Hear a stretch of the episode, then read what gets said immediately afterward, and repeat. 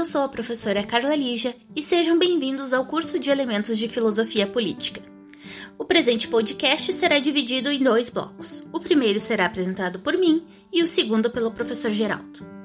Neste bloco, vamos trabalhar três pontos principais: a cidadania através dos séculos, um conceito de cidadania e a cidadania no Brasil. Bem, Desde os primeiros assentamentos humanos e até hoje, nas nossas sociedades mais complexas, o conceito de cidadania se modificou bastante.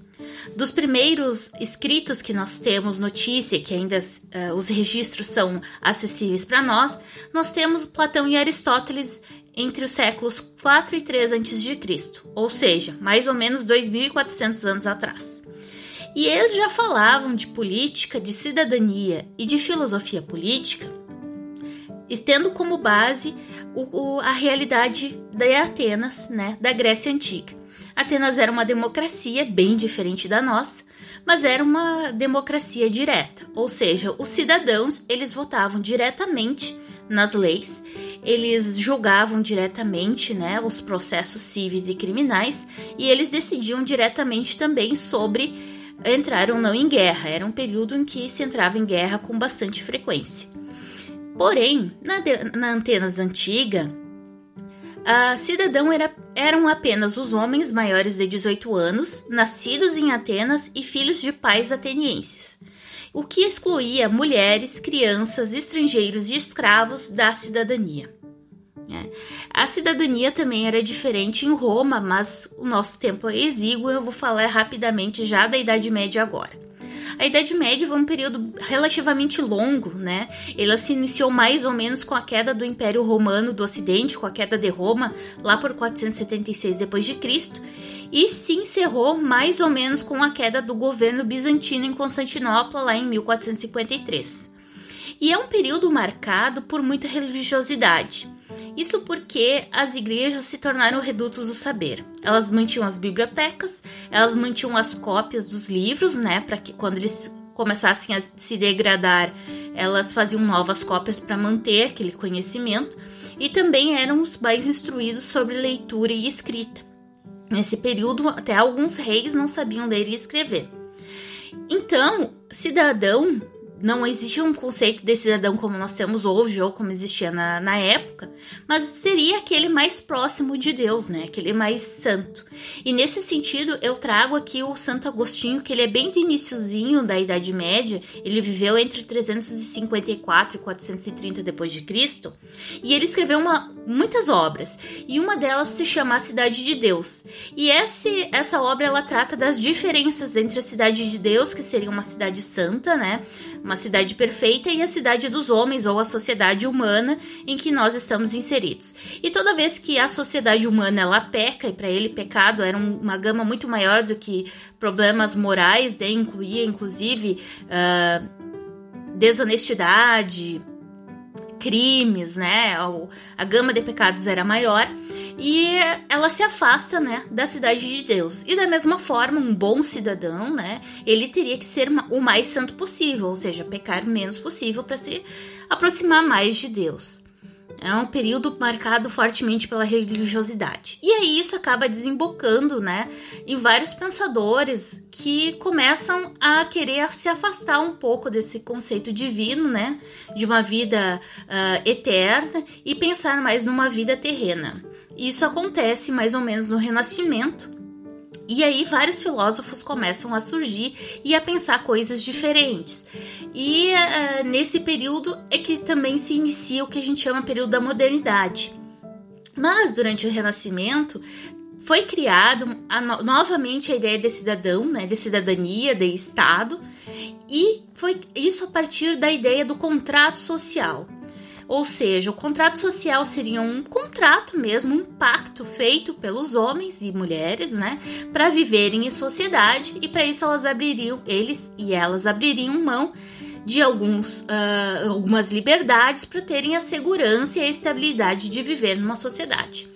E eu vou citar rapidamente aqui como contratualistas o Locke, o Hobbes e o Rousseau, fazendo a ressalva que o Locke e o Hobbes eles acreditavam que o Estado era uma coisa extremamente necessária, né? Que ela garantia essa segurança para os cidadãos e essa regulação das relações entre os cidadãos.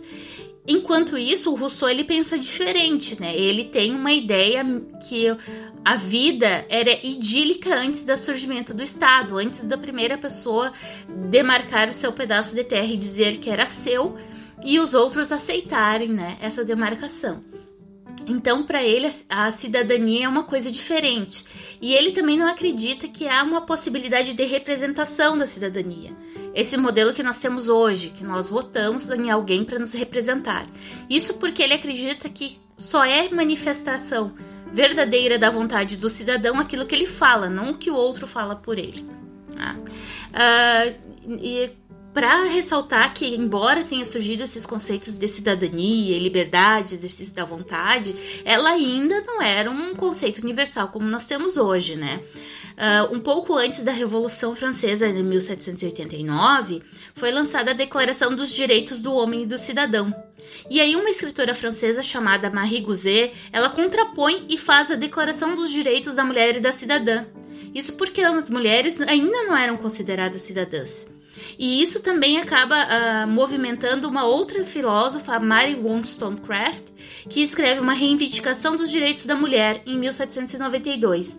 Ou seja, se falava em cidadania, em igualdade, em liberdade, mas não era universal. Na virada do século XIX para o século XX, temos um, um outro pensador, um sociólogo chamado Thomas Humphrey Marshall e ele já tem um pensamento de que a cidadania ela é construída junto com os direitos civis. Então ele teoriza que a aparição dos primeiros direitos civis no século XVIII Uh, e os políticos no 19 e os sociais a partir do século 20 se relaciona di diretamente com o desenvolvimento da cidadania. Ao mesmo tempo, isso faz um contraponto com o desenvolvimento do capitalismo, porque para ele a cidadania significa uma igualdade entre todos os cidadãos. Mas o capitalismo ele não prega pela igualdade, né? Ele é um sistema de desigualdade social. Então, na nossa sociedade, segundo o Marshall, nós não teríamos uma, um exercício de cidadania plena, porque a cidadania ela seria um pouco melhor para alguns e um pouco pior para outros. Tá? E é isso, então, eu junto o conceito de cidadania que eu separei para vocês, que é, o, que é o do que está no dicionário de filosofia do Nicola Baniano, né? que diz o seguinte: cidadania é o fato de pertencer a uma comunidade política. Configura-se em termos diversos nas diferentes sociedades.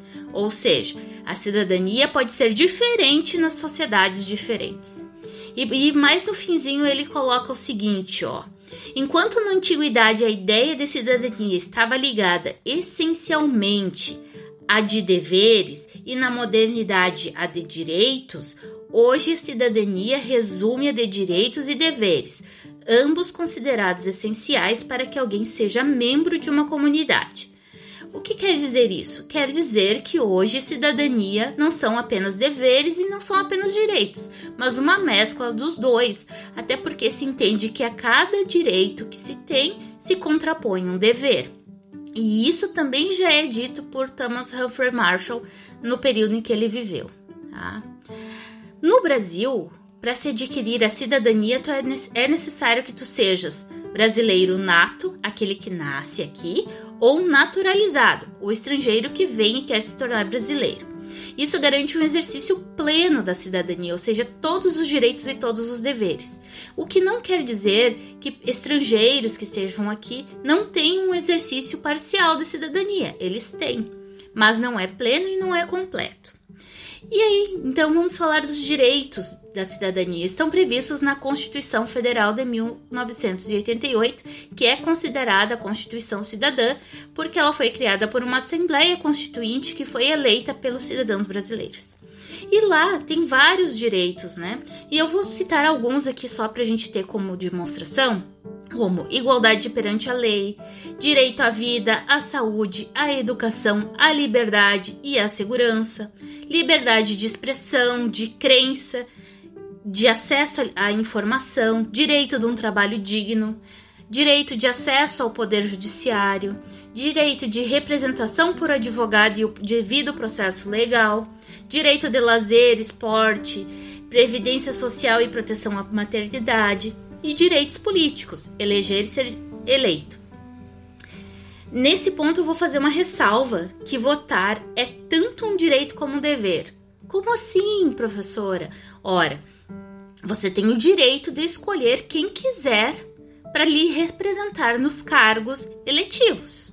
Porém, você tem o dever de votar. É uma obrigação prevista em lei. Tá? Os deveres em gerais que a gente pode citar aqui rapidamente: cumprir todas as leis e regras do Brasil, proteger o meio ambiente, respeitar o direito das outras pessoas. A gente tem que sempre lembrar que a nossa liberdade termina quando começa a liberdade do outro. Pagamento de tributos, né, taxas, impostos e contribuições. A educação e proteção das crianças é um dever de toda a sociedade. E nós temos também para os meninos, né, o serviço militar obrigatório a partir dos 18 anos.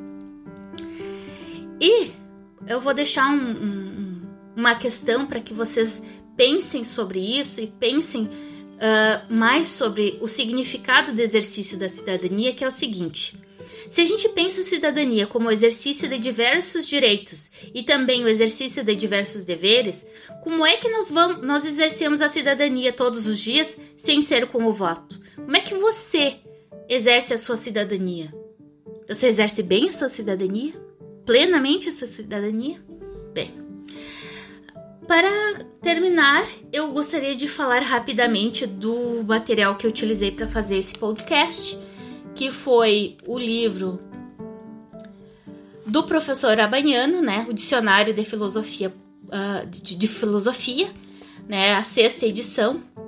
Eu usei também o livro Fundamentos de Filosofia uh, do, da Cotrim, do Cotrim e Fernandes, tá? de 2010, o Fundamentos de Filosofia Manual do Professor, também Cotrim e Fernandes, a quarta edição de 2020. Uh, o livro do professor Juvenal Savian, de Filosofia e Filosofias, Existência e Sentidos, de 2016. E mais dois artigos e mais dois artigos bem fáceis de encontrar na internet. Sucintas abstrações sobre a cidadania à luz de Aristóteles, Hobbes, Weber e Marshall, do Álvaro de Azevedo Alves Brito, está disponível no site do jus.com.br. E o conceito de cidadania a partir da obra de Thomas Humphrey Marshall, Conquista e Concessão, de Josué Mastrodi e de Ana Emília Cunha Velar. Esse é um uh, texto científico que está uh, postado no site da PUC de Campinas.